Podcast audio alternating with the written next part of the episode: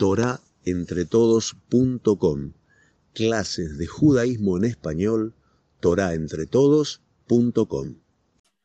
Bienvenidos a todos a otra entrevista de nuestra saga de entrevistas face to face, conociendo a grandes personalidades rabínicas. Y hoy tenemos el orgullo de contar con el gran rabino de Colombia, el Rab Alfredo Goldschmidt, que nos va a deleitar con su experiencia de vida. Muchas gracias, Rab, por dedicarnos su tiempo y brindarnos esta entrevista. Shalom, shalom Alejem. Ante todo, felicitaciones, Rabbi Jonathan, por la bellísima iniciativa. Ya vi alguna de las otras entrevistas que tú realizaste, una labor muy bella porque eso queda y la gente, algunos lo ven rápido y algunos lo ven en efecto retardado, pero llega. Y realmente cola cabot al, a esa iniciativa. Así es, muchas gracias. Bueno, para comenzar, Rap, ¿podría presentarse? ¿Cómo se presentaría usted? Bien, mi nombre es Alfredo Goldschmidt, hijo de es, eh, Hermann Goldschmidt y Elsa Rosenfelder de Goldschmidt, judíos de Frankfurt que llegaron a la Argentina en 1938, un par de días antes de la Noche de los Cristales Rotos, y hermano de José Goldschmidt, eh, que lo tenga Dios hasta los 120, eh, hermano del rabino Eli Goldschmidt, Allah Zecher Tzadik Libraja, y eh, bueno, toda una cantidad de familiares. Eh, yo diría que como primer paso. Buenísimo. Bueno, empecemos entonces por su niñez. Usted nació en Argentina, ¿puede contarnos cómo fue su niñez ahí, cómo era la comunidad en esa época, en qué Keilah eh, activaba, pertenecía, cómo eran sus tradiciones? Bien, eh, nací en, en, el hogar de Germán y de Elce. Eh, vivíamos en Belgrano, en la calle Juan Arzurduy de aquel tiempo, y Kramer. Eh, éramos socios de Ahdut Israel, de lo que llamamos la sinagoga de Moldes, y muy temprana edad tuve una educación, mis padres eran ortodoxos, pero muy culto, mi papá muy estudioso, él alcanzó a estudiar con un judío muy especial en el Litvische Shul, había shiurim de, con el señor Levin, que era un gran talmudista. Eh, mi papá le fascinaba estudiar, además de tener una fábrica, eh, tenía una buena parnasá. Eh, mi mamá muy devota a la causa sionista dentro de lo que se llamaba la Mizrahi, muy, muy devota a esa causa. Y tuve mi infancia, una infancia muy bonita, muy tranquila, era el hermano menor, con la diferencia de 10 años al próximo y 12 años al mayor. Estudié en un colegio alemán, Pestalozzi, eh, y a la tarde teníamos Talmud Torah todas las tardes, eh, con un moré fuera de serie. Eso ya no hay ese tipo de moré, el moré Nachman Plaxin, eh, a tal punto que si hoy me pongo a a, hacer memoria. Recuerdo así perfectamente cuando estudiamos Rashi en, Mishpatim, que tenía nueve años, diez años, Mishnayot, historia, eh, un more fuera de serie en el marco de moldes. Y después de, después de la época de Bar Mitzvah, em, fui a estudiar a la yeshiva de Pedernera en Flores. Había eh, una yeshiva pequeña, que mi hermano estaba activo también, que muy interesante, fue fundada por dos rabinos que estudiaron en Mir, en Mir, pero en Mir de Shanghái, Mir de Shanghái durante la guerra, y que luego llegaron a la Argentina y como inmigrantes la pasaron muy duro, muy duro, muy difícil, pero armaron esta yeshiva en Pedernera. Y ahí estudié y al mismo tiempo fui un javer activo del movimiento Bnei Akiva, eh, donde realmente sembraron en mí el, ideal sionista, la ideología sionista, que venía acoplada de lo que mis padres me habían enseñado, eh, iba mano en mano. Eh, la enseñanza de mi padre en ese tema, de mi mamá en su vida práctica y acoplada luego con el Bnei Akiva. Muy interesante. Y para saber sobre los maestros de esa época, mencionó al maestro Platkin, y quería saber el tema de los rabinos. ¿Usted conoció al Rab Klein de Moldes? ¿Estuvo con Rab Yosef Oppenheimer? ¿Qué nos puede contar de ellos? Bien, de Raf Klein te puedo contar, yo era chiquito, em, vivía a una cuadra de la sinagoga, mis padres eran muy cercanos a él, tenían un grupo de parejas eh, que son eh, como un Hookbait, se llamaba Arbeitsgemeinschaft, y en ese grupo estaba muy cercano a Raf Klein. Raf Klein, eh, Zatzal era una persona de edad, ya de mucha edad, todos los Shabbat a la mañana, después de la sinagoga, íbamos a hacer Kiddush en la casa de Rabino Klein y con su señora, y el comedor, la biblioteca la tenía en el comedor. Entonces la mesa del comedor estaba rodeada de todas las paredes con libros, con sfarim. Eh, una persona de mucho, mucho, mucho conocimiento. Eh, interesantemente, Raf Klein, eh, yo conocí luego, cuando fui a la yeshiva en, New York, a Raf Breuer, que era otro rabino alemán de la línea Torem de Jerez, pero Raf Breuer criticaba a Raf Klein porque Raf Klein había, al llegar a la Argentina, se había vuelto sionista. Eh, en Alemania probablemente no lo era, eh, porque era de la línea hirschiana, que no era sionista.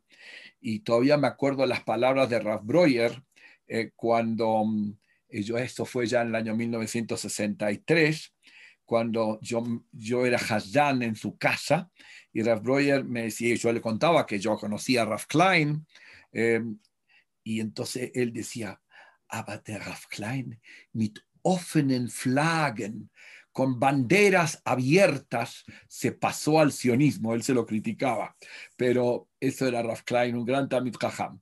Y yo me, como decimos, vi, observé la elección de Rav Oppenheimer. En aquel eh, tiempo, la elección de rabinos se hacía democráticamente, no, no decidía la comisión directiva, sino la comunidad en su totalidad eh, hacía una votación. Y había dos candidatos después de que Rav Klein eh, ya no podía funcionar. entonces se presentó un candidato que era un Rav Benedict, de Israel, un judío, un rabino de origen húngaro, y Rav Yosef Oppenheimer, que estaba en ese momento eh, como Rav en Holanda, en Ámsterdam. Y la elección fue muy, muy activa y recuerdo muy vividamente como mi mamá era de las que hacían campaña por Oppenheimer y, y ganaron y fuera, mi mamá en ese momento tenía coche, estamos hablando de 1953 por ahí, eran de los primeros que tenían coche y fue con el coche a buscar electores para que votaran a favor de Oppenheimer. después conocí a Ralph Oppenheimer. Ralph Oppenheimer, primero yo estudié con él, teníamos clases todos los domingos, eh, me acuerdo Mishnah Shabbat, y eh, luego hice el bar mitzvah en su marco. Em, todo el tiempo estuvimos eh, haciendo fila en su sinagoga. Y em, después también yo ya estaba en la yeshiva cuando me casé. Volví a la Argentina y Rafa Oppenheimer me casó en mis primeras nupcias. Y em, fue el Mesader Kiddushin y todavía me acuerdo el discurso que dio debajo de mi jupá. interesante porque era síntoma de lo que era en aquel tiempo estamos hablando de 1965.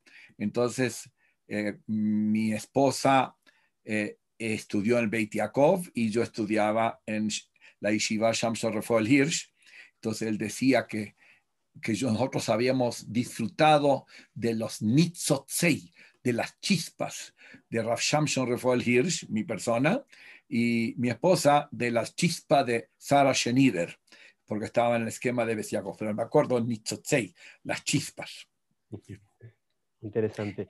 ¿Y cómo era la relación social con los amigos, tanto en Pestalozzi como en la comunidad de Moldes, aparte de los, los judíos, los no judíos? ¿Cómo era toda esa vida? Sí, el, yo vivía eh, definitivamente dos mundos muy separados.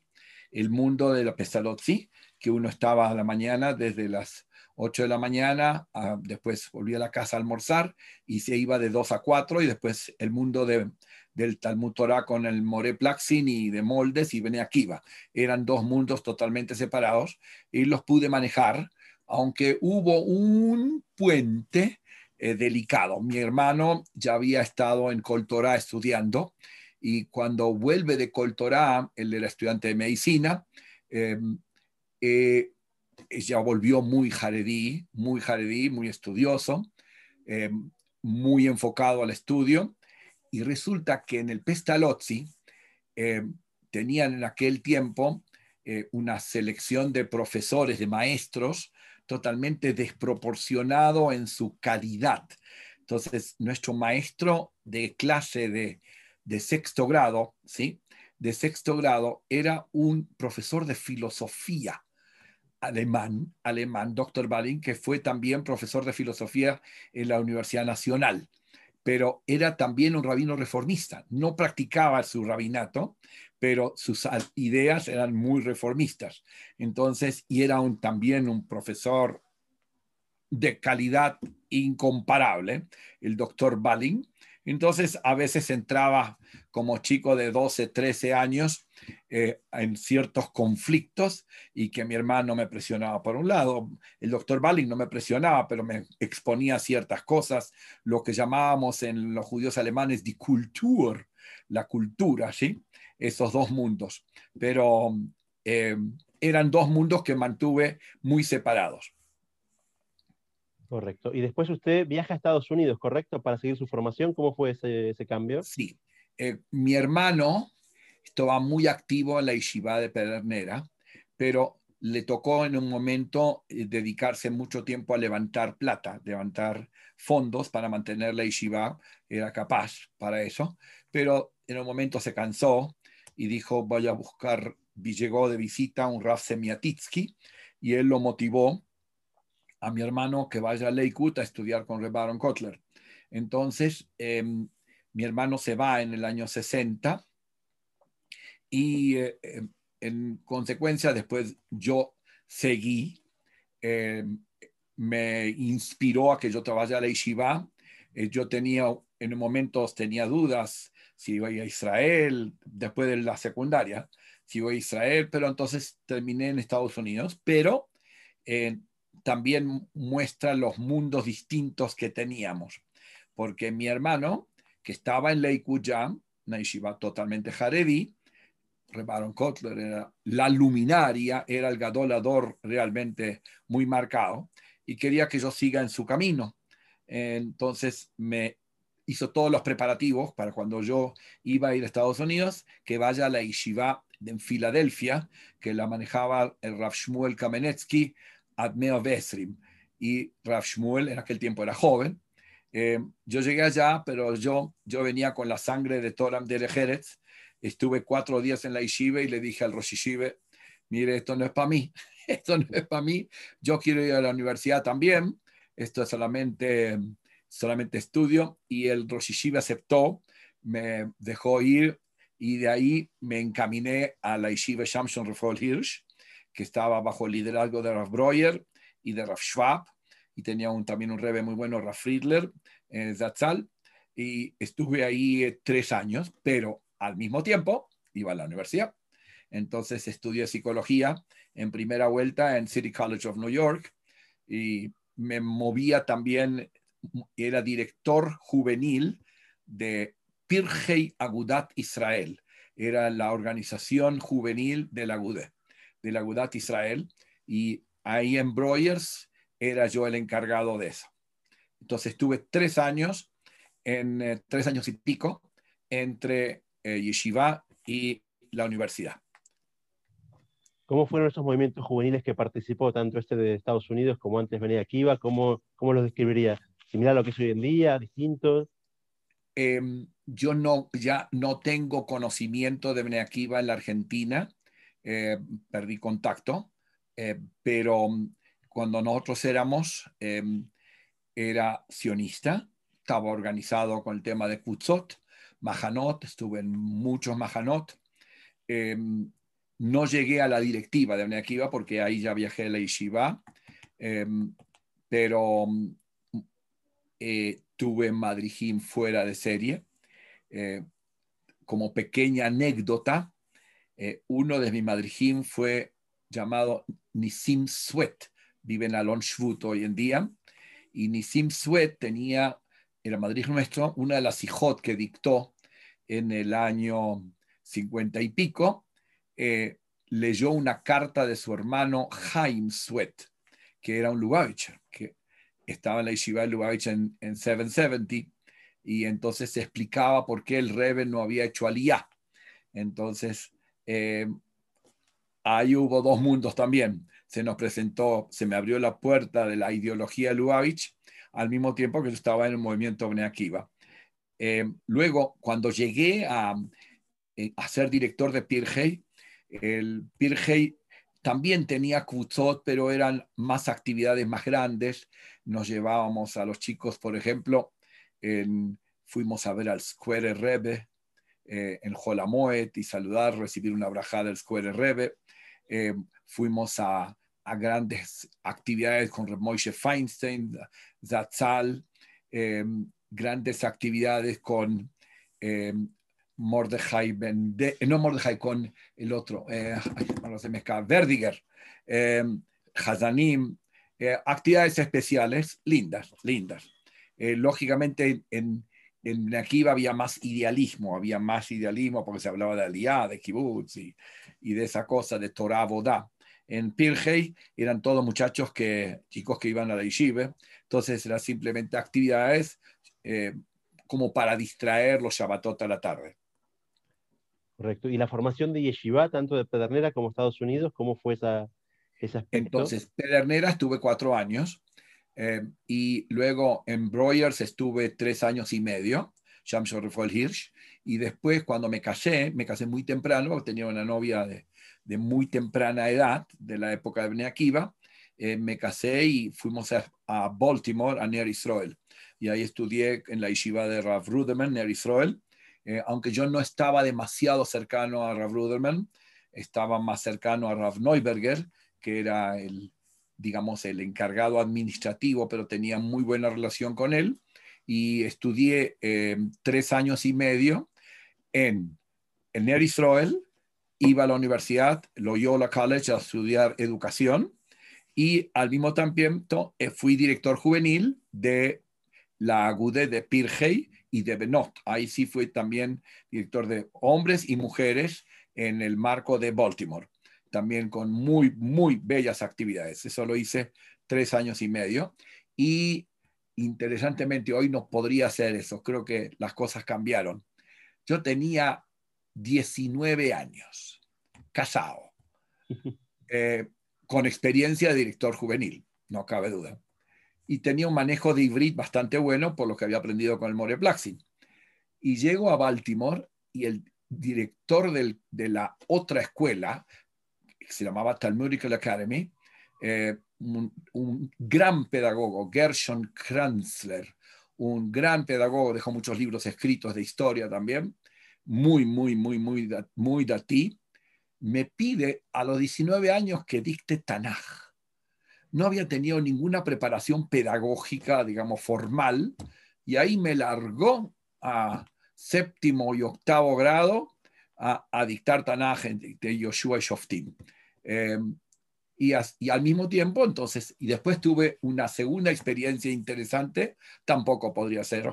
Creo que hoy en día, cuando ya estaba un año y medio, dos años en, en Baltimore, en Israel, me pidieron que dicte clases eh, un par de horas por día a chicos de cuatro y cinco años cuatro y cinco años en Estados Unidos en Yiddish. Tenía que enseñar Humash en Yiddish. Yo como yeque, primero, entonces mi Yiddish era medio yequishizado, y, y enseñar chicos, increíble cómo lo agarraban, cómo lo agarraban.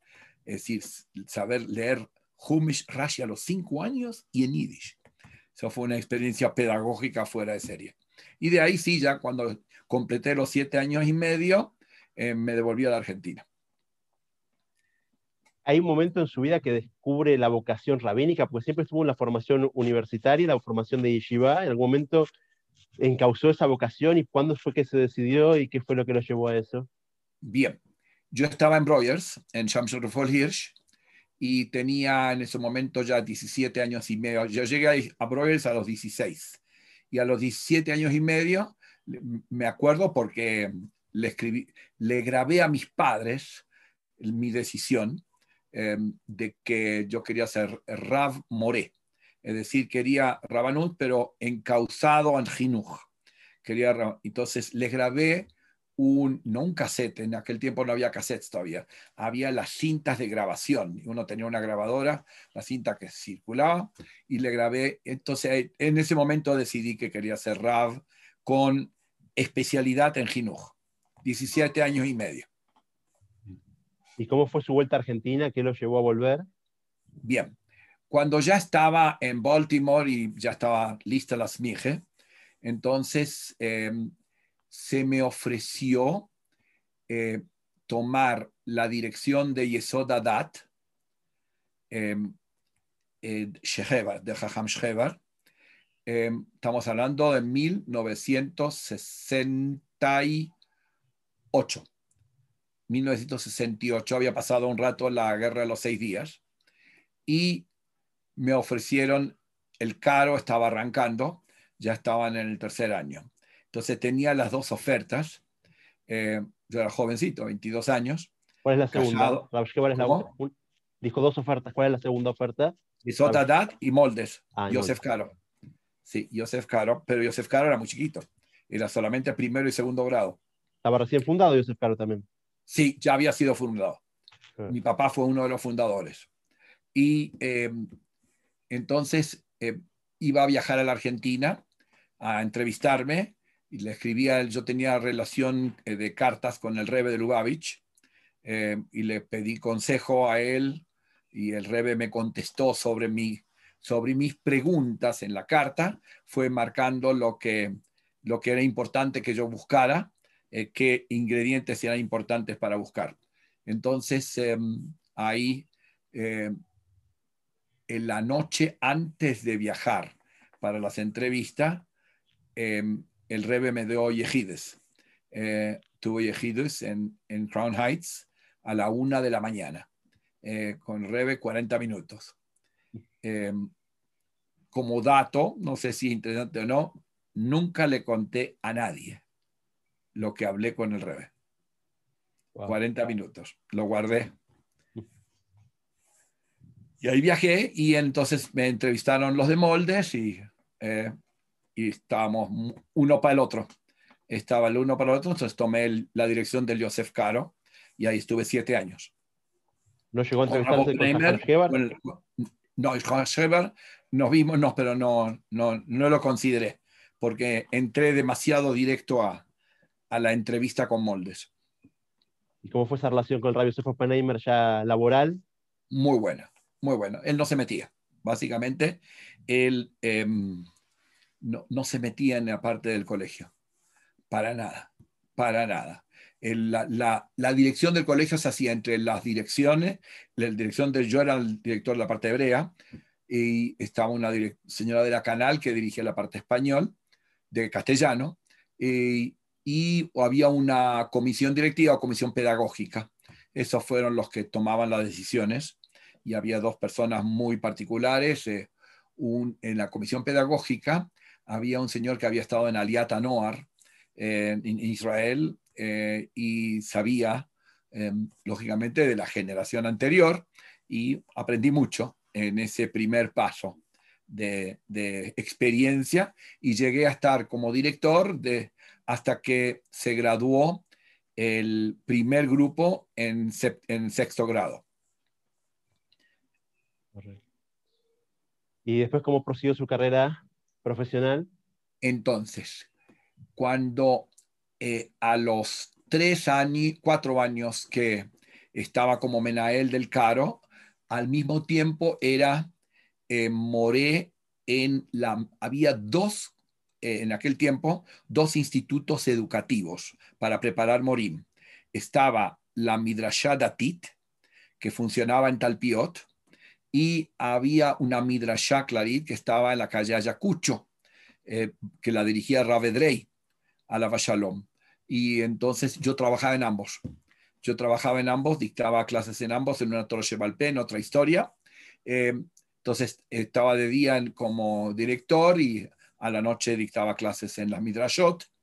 Y eh, en un momento me separé de mi señora, tenía dos hijos y seguí en el caro, pero me dieron spilkes, como decimos en Yiddish.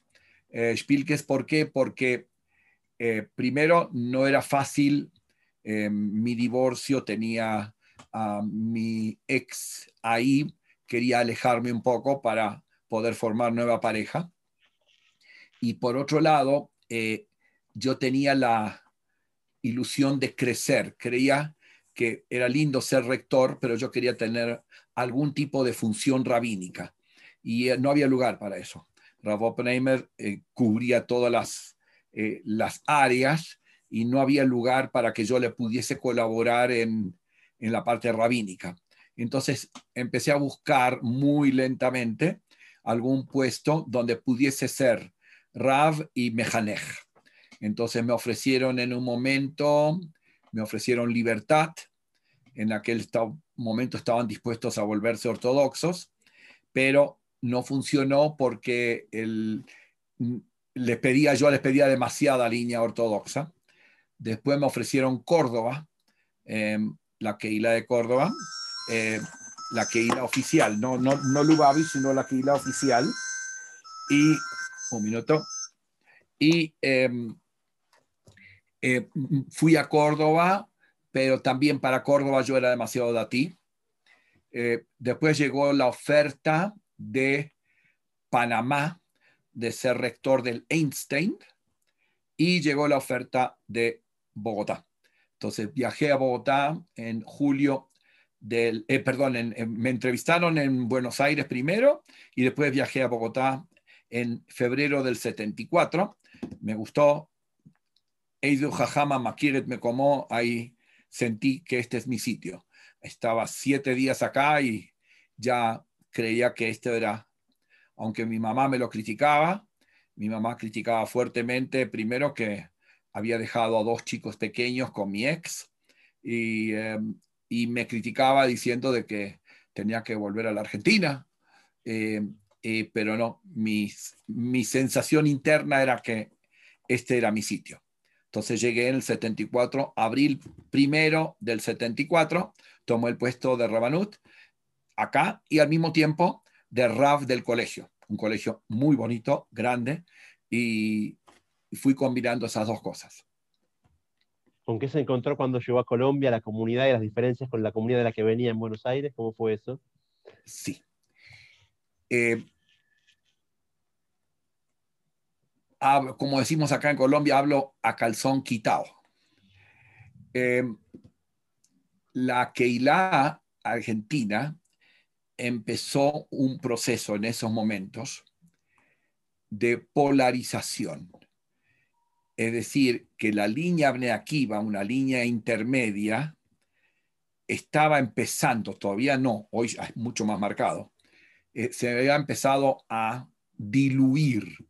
O te volvías jaredí y entrabas al mundo de la yeshivot, al mundo de la yeshivot y al mundo hasídico, o estabas tendenciosamente yéndose hacia el movimiento conservador de Marshall Mayer, que tenía en ese momento su auge muy, muy grande.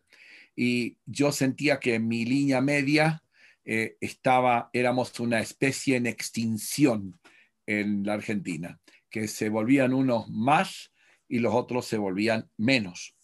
Y cuando llegué acá, ya en los primeros días noté que acá todavía podía trabajar con esa línea intermedia.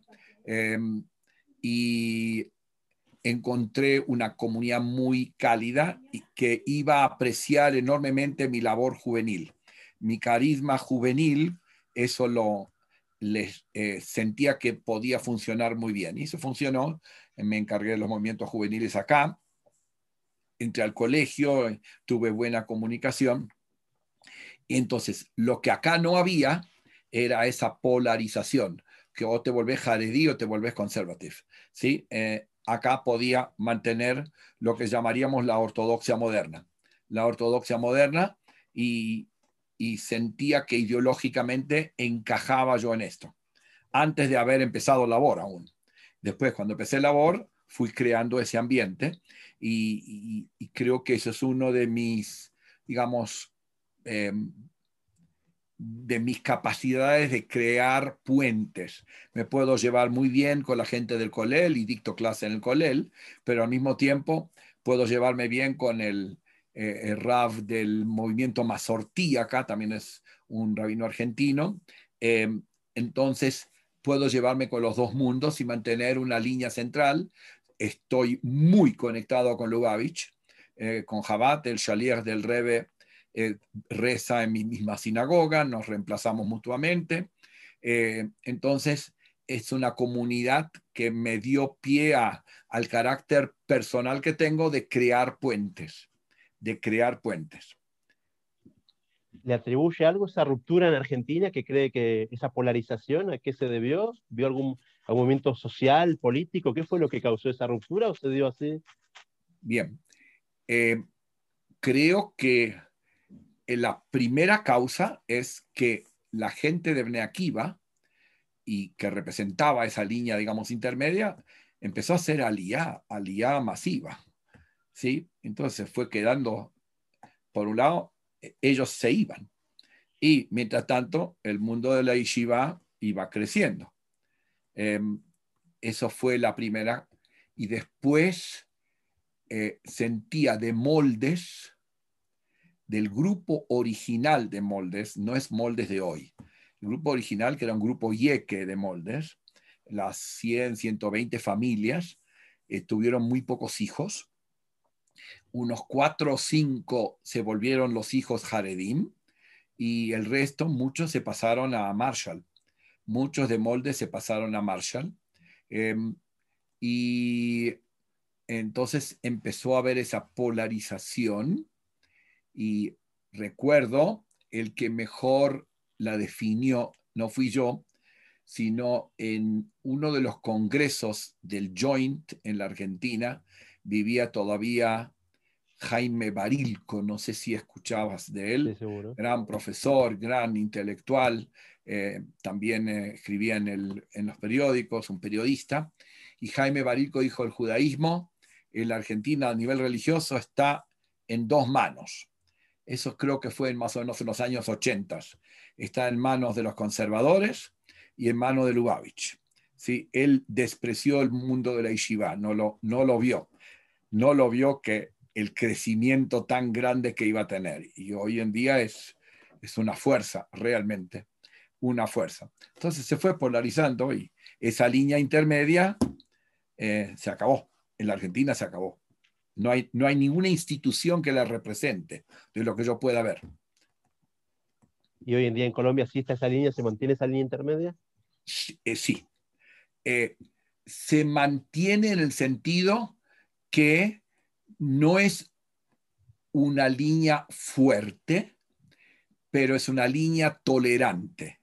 Es decir, que en mi, mis, en mi Beta Knesset, en mi hay gente que va al Colel, hay gente que va al Lubavitch, hay gente que es sionista y, y, mantiene esa línea sionista fuerte, y hay gente que es menos religiosa y todos convivimos bajo el mismo techo bajo el mismo techo, mismo Beta Knesset, y nos respetamos el kashrut, em, dejamos que el kashrut tenga el nivel máximo, y los que no son tan, tan, no importa, aceptaron eso. Por ejemplo, el, el, colegio, el comedor del colegio se maneja con el máximo nivel de kashrut, con todo que el 85% de los alumnos no están en esa línea, ¿sí? Entonces, e, ese ambiente de tolerancia es lo que, eh, por un lado, me atrajo un poco y yo le aporté. Yo le aporté a que, sepamos convivir con las distintas corrientes. Uno de sus objetivos cuando llegó a Colombia, ¿se lo planteó como objetivo o se dio así esa, crear esa tolerancia, esa unión? ¿Cuáles fueron sus ideas originales y cómo se materializaron? Creo que sí lo tenía definido temprano como prueba cuando estuve en la semana de las entrevistas, me entrevisté, en aquel tiempo era con el Raf Sharbani Zatzal, un Raf Faradig que había sido graduado de Porat Yosef y eh, que estaba ya veintipico de años acá. Eh, tenía muy, muy buen recorrido, pero un Raf al estilo antiguo. Y, pero también me entrevisté con eh, con el Rav de la Bnei Brit, y hicimos planes juntos, era un Rav Friedlander, eh, y eh, en, ese momento también visitó y tomó el puesto un Rav Nissenbaum, un rabino que ya ni es conservador, es más, más reformista. En aquel tiempo era conservador y manteníamos, sí, lo tenía de muy temprano. No sé si con esa idea vine. No, vine, vine con la idea de trabajar con la juventud. El, tema de los puentes se dio, se dio, pero no porque vine lejatjila en ese camino, sino se fue dando, pero muy temprano en mi labor rabínica.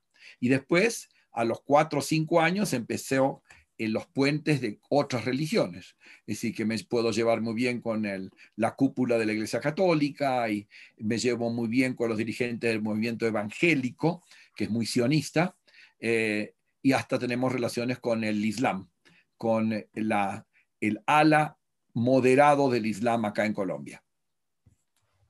¿Cómo fue su trabajo en el colegio en Colombia? ¿Cuáles fueron sus objetivos? ¿Qué se planteó? Sí, ahí sí era transmitir Yiddishkeit a la lata. Em, entonces yo estoy todas las mañanas en el colegio, dirijo la fila, em, la fila de la secundaria. Em, tenemos que recordarnos que la inmensa mayoría no son de casa datim, eh, pero todos hacen fila. Eh, la inmensa mayoría se coloca filim todos los días. y entonces dirigía la fila y dirigía y dictaba clases em, y me quedaba y hacía mis entrevistas. Mi oficina en el colegio es la que más uso, ¿sí? es la que más utilizo hasta la época de la pandemia. Ahora mi oficina es el Zoom, pero, em, eh, pero em, estaba toda la mañana en el colegio y participaba en todas las actividades, eh, como tengo una inclinación musical, yo toco el acordeón, entonces dirijo los Kabbalah Shabbat eh, todas las semanas y em, tengo un coro en el colegio hasta la época de la pandemia y entonces estoy muy activo en el colegio. Y el colegio fue el puente para meterme en la TNUA, que se llama Kineret. Justamente quería preguntar qué era el movimiento juvenil Kineret, era la próxima pregunta. Sí, el movimiento juvenil Kineret es una una pshará. Cuando llegué, en el 74, el director de la parte judaica del colegio era, quería hacer un Shomer Atzair. Yo venía con la idea de hacer una Akiva. Entonces hicimos una pshara, que vamos a hacer algo parve, que es un movimiento que no iba a pertenecer a ninguno de los partidos tradicionales, ni a Shomer Atzair, ni al Mapam, ni al Mizrahi, hicimos algo propio que se llama Kineret. Entonces es como una mezcla. Por un lado, en Kineret todos los Shabbatot eh, hacemos Minja, Kriata Torah y, y pero en las actividades mismas no hay Shemirat Shabbat. Eh, entonces eh, hay de vuelta una mezcolanza ahí. Pero muchos de los que pasan por toda la carrera de Kineret se vuelven datim y sionistas a través de Kineret, porque hay un respeto a los Shomrei Shabbat. Entonces, la actividad no cuida Shabbat, pero hay Shomrei Shabbat. Entonces, muchas kutzot se adaptan a que la actividad sea respetuosa para los muchachos Shomrei Shabbat. ¿Cómo fue su labor en Colombia con el resto de aspectos del judaísmo? Por ejemplo, el kashrut, mikvaot, esa clase de... Bien, Mikvaot no me metí. No me metí porque muy eh, al principio estaba Rav Sharabani, era área de él. Después llegó, yo trajimos a Lubavitch, em, el Rav Rosenfeld, Rav Yoshua, y él se encargó de todo el tema mikve porque iba a tener mucho más experiencia y mucho más conocimiento. Eh, kashrut, al principio sí me metí un poco, eh, había shohet, eh, pero me metí en supervisión de productos, eh, pero después también vi que eso requería mucho más tiempo, entonces se lo dejamos lentamente al Rav Faradí. Y el Rav Faradí, el de turno, es el Rosh del, del Vada Kashrut de Bogotá. Lo que sí me guardé son hashgahot de productos básicos para exportación. Porque eso es un negocio para mi La entrada va a mi Entonces tengo unas 10, 12 fábricas en Ecuador y en Colombia, pero de productos de materias primas, eh, concentrados de fruta, café, chocolate, eh, cosas sencillas, donde tengo que hacer solamente la visita anual. Eso sí me mantuve con eso. Sal, eh, tengo tres fábricas de sal que necesitan ashgaha, eh, y eso me guardé, pero lo que es el kashrut diario, el Vada Kashrut hace una, trabajo, una labor muy linda y entonces lo trabaja el Raf Sfaradi con la junta direct, con la comisión directiva Sfaradi, comité religioso de la comunidad Sfaradi. Sacó el modelo del Rabio Sefo Penheimer de visitar fábricas y esa idea del kashrut. De... Sí, sí. Ah. Eso sí, em, apenas llegué, aterricé al mes, estaba visitando fábricas. Lógicamente, Oppenheimer, yo no sé si sabes, Oppenheimer en sus primeros, no sé cuántos años, lo que él hacía, visitaba la fábrica, no le daba gajá, sino ponía en la lista los productos que se podían consumir porque los ingredientes eran kosher, pero no los supervisaba. Mm simplemente hacía la visita y certificaba que era, que era consumible. Y así empezó. Y no le ponía sellito. Ah, y, en Colombia transmitió ese mismo modelo de ir a visitar o también agregó la ashgaha? No, en Colombia, el, desde que está el Vadas Faladí, absolutamente se hicieron cargo, se, se, hicieron cargo. Sí, un minuto. Eh, no, suerte. que tenga suerte. Mi señora que va a una consulta con un especialista. Eh, entonces, el, em, el, eh, sí, hoy en día tenemos muchos sellos. Uno de los sellos que yo más me enorgullezco porque lo, lo tramité, no, lo, no me encargo, pero lo tramité, es, tenemos la fábrica más grande de quesos en Colombia, está bajo Ashgaha. No es Halab Israel, pero está bajo Ashgaha. Entonces, todos los quesos en la fábrica principal, hay competencia, pero la fábrica principal, alpina, está bajo Ashgaha. Y lógicamente el Ashgaha, Tmidit, Muda, eso lo maneja la comunidad hebrea faradí. Correcto. Eh, justo entró su esposa, que nos cuenta cómo fue, se casó de vuelta en Colombia, cómo fue la formación de... Bien, ¿cómo fue? Em, yo llegué acá divorciado con dos hijos. Los dos hijos me visitaban dos veces al año y empecé a salir con gente de mi eh, a mi señora la conocí en la sinagoga. Ella venía a rezar. Entonces la invité y ella creía que yo la iba a invitar como madrija de Kineret, pero dije, no, es a date. Eh, esta es la salida. Y, ah, empezamos a salir en octubre y en, en febrero estábamos casándonos. Y tuve dos hijos con ella. Eh, y creo que es interesante también el panorama de mis hijos porque son muy distintos.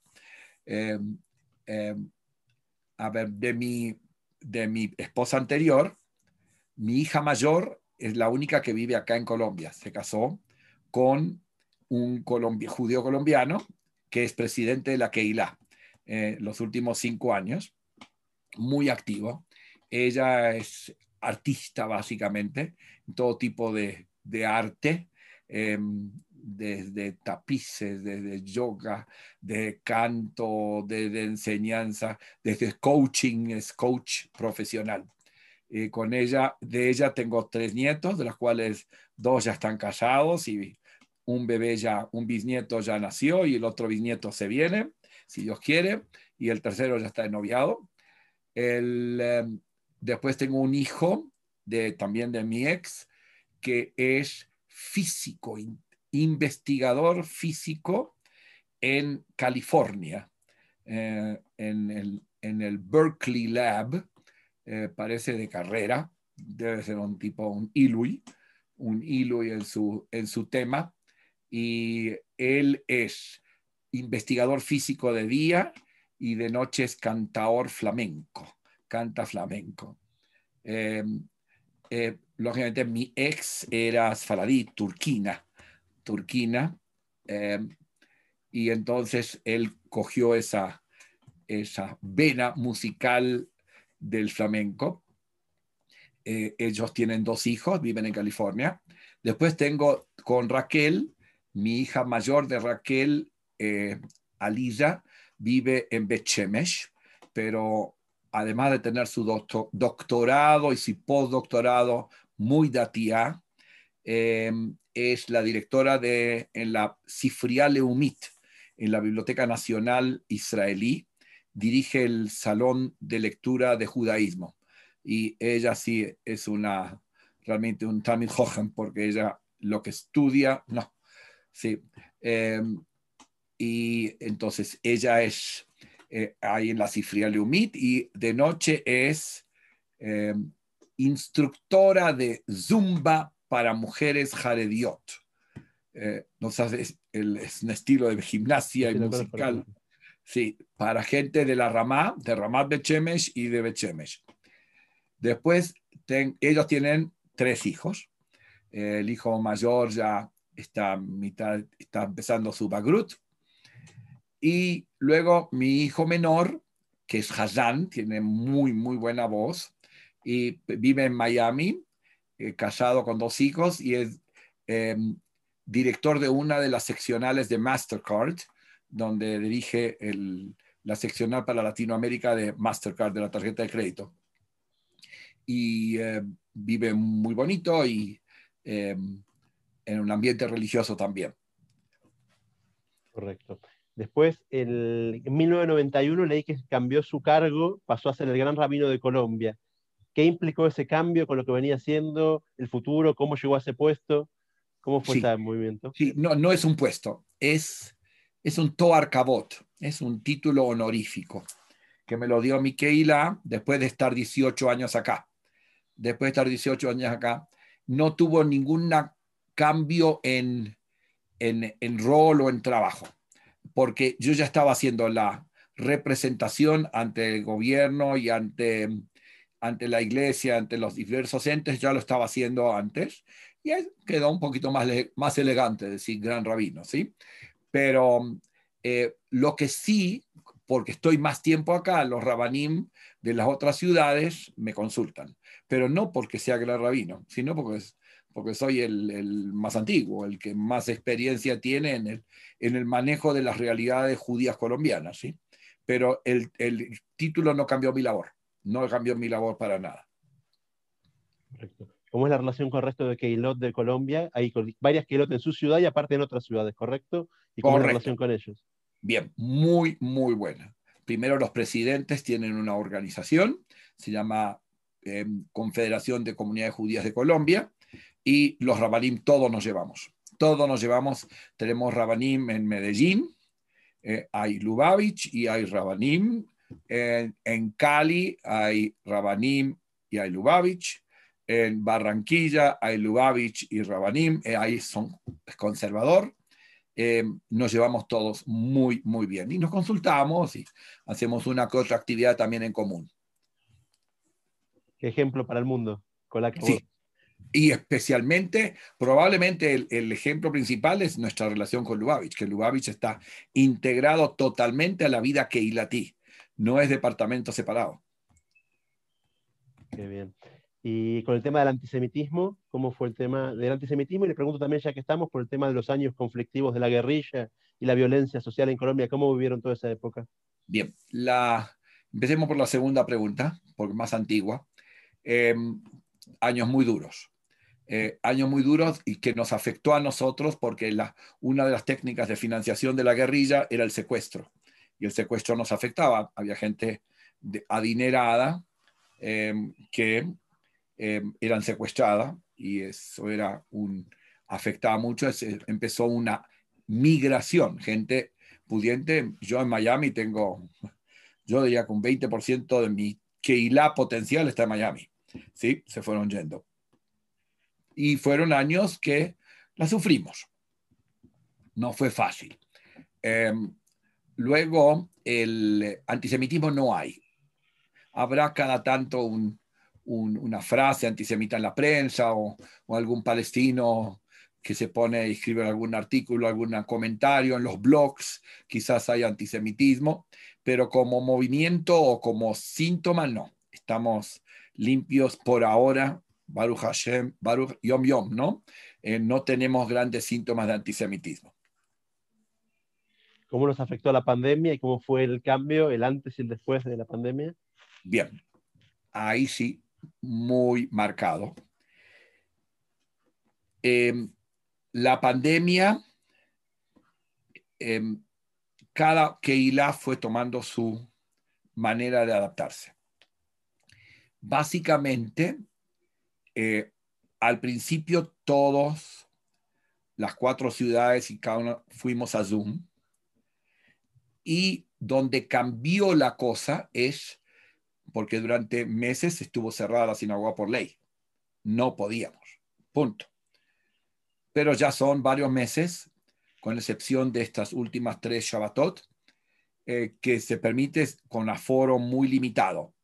Eh, dependiendo del tamaño y cuánta aireación hay. Entonces, em, la Sefaradí está transmitiendo em, lo que se llama híbrido, es decir, tienen Miñán presencial y tienen, y ahí mismo transmiten por Zoom.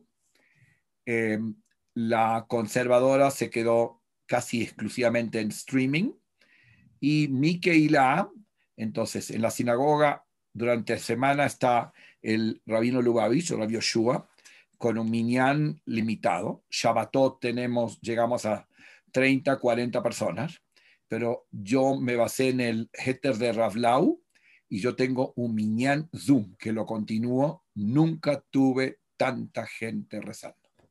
En una comunidad como esta, que tengamos el viernes, por ejemplo, hago Kabbalah Shabbat una hora y media antes de una hora antes de Adlakat Nerot. No es un Kabbalah Shabbat completo, es una selección, y de ahí van a aprender velas. Puedo tener entre 300 y 400 personas un viernes. Y el Abdalá tengo más. El Abdalá lo hago una hora después que termino Shabbat y combino la tfilá con una actividad. A veces de canto y a veces discusiones, invito conferencistas y hay también 350 personas. Eh, entonces, la fila, pero tengo Miñán toda la mañana, y todas las tardes, por Zoom. Y lo constituyo, lo llamamos el Miñán Zoom. Em, y todo lo acabo de terminar un, un Brit Milá, donde presencial estaba el Moel y los padres y el abuelo. Bueno, y estábamos 100 pantallas y yo dirigí, menos la braja principal, dirigí el Brit Milá desde el Zoom. Lo mismo Bar Mitzvah. Eh, realmente me volví muy Zoom adicto. Eh, la gran duda que tenemos, que todavía no es duda, porque todavía falta mucho, eh, ¿qué pasa si esto se calma? No sabemos cuándo, cuándo se calme. En estos momentos, la Argentina y nosotros estamos mal, estamos mal cuando se calme, ¿qué va a sobrevivir? Yo ya creo que la fila de viernes de las 4.40 va a sobrevivir y la Abdalá van a sobrevivir y mi curso de historia. En historia tengo 200, 200 pantallas. Wow, increíble. O sea, ven a ser un futuro híbrido entre el Zoom y lo que había anterior a eso. Sí, sí. Correcto. Después, cuando publiqué que le teníamos como invitado de, este evento, me llegaron muchísimas consultas, mucha gente de Colombia y de los alrededores sobre las comunidades emergentes y sobre la conversión al judaísmo. Quería que nos cuente de esos aspectos. Bien, wow. Llegó tarde la pregunta, yo creía que llegaba antes.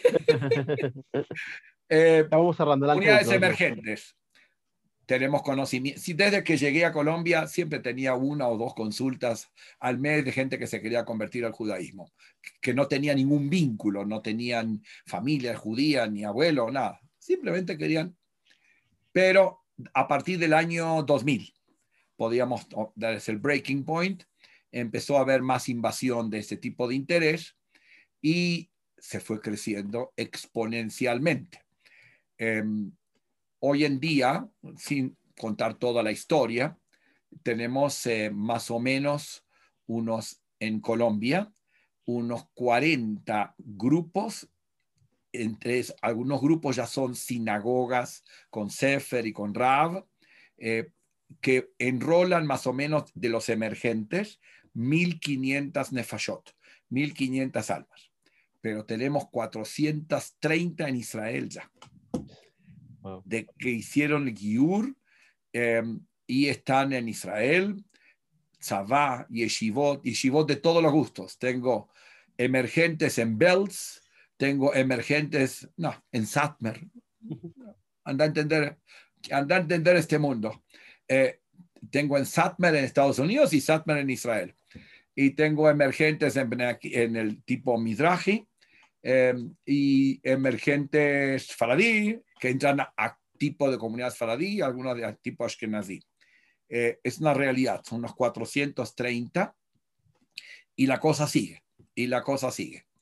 Em, acá, de los 40, yo diría que unos 10 son grupos fuertes, fuertes en la zona de Medellín, en la zona de Cali, en Bogotá hay uno, eh, nos ayuda mucho Shave Israel, una organización israelí que la maneja el rabino Birenbaum, em, y que nos ayudó también con los Giurim para poder llegar a Israel. ¿sí?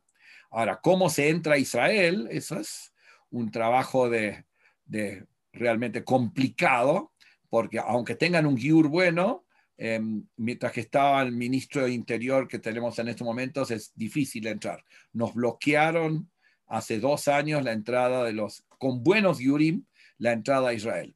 Eh, pero mm, esperemos que cambie, porque hay 40 tikim listos, es decir, 40 carpetas de gente, familias que quieren hacer alianza de esos grupos, que están esperando que nos desbloqueen el tema. Wow, increíble, increíble. Bueno, para terminar, dos preguntas. Una de eh, Ashkafa. El, usted viene de una generación donde ser rabbi y ser doctor iban de la mano, casi tanto en Alemania como en el principio Moldes. Hoy en día se perdió todo eso. ¿Cree que es una pérdida, que es una ganancia, es una especialización de la gente? ¿Cómo lo ve ese cambio en la corriente rabínica?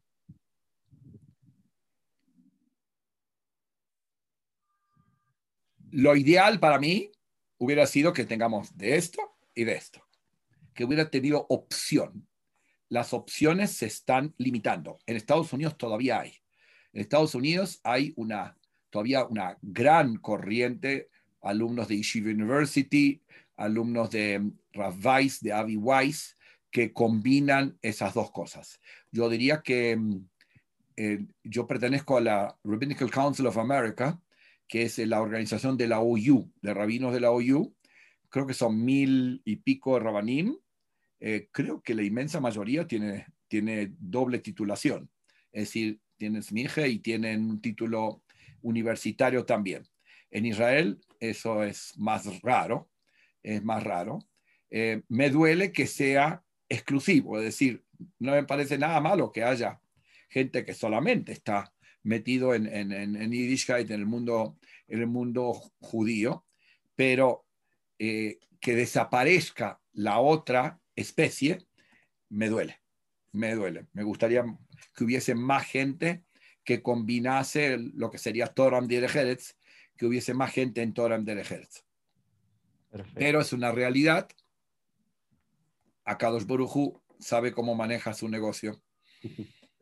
Correcto. Bueno, y para cerrar, ¿qué reflexión nos deja a futuro? Ahora esperemos que la pandemia pase pronto, a ver qué, qué palabras nos deja de, fortalecimiento que podría decirnos. Eh, bueno, mi mensaje, eh, a ver, en mi corazón Israel está muy cercano. Mi escafá de niño, de todo.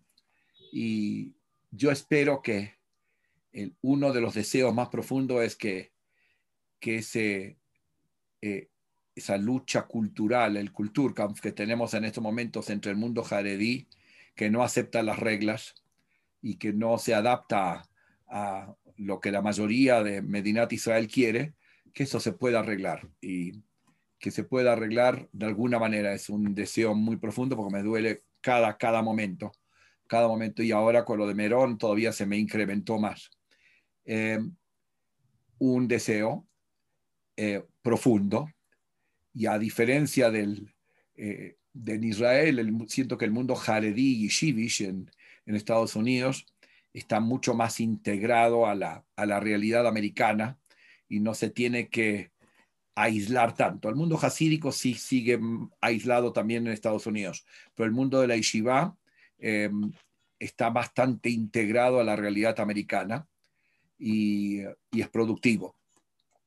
Y yo creo que cada uno de nosotros tenemos que hacer Leshem Shamaim, trabajar Leshem Shamaim, cada uno en su área, cada uno en su, en su isla, de alguna manera, mantener puentes y trabajar con idealismo, trabajar duro con idealismo, promover con respeto y tolerancia las ideas propias.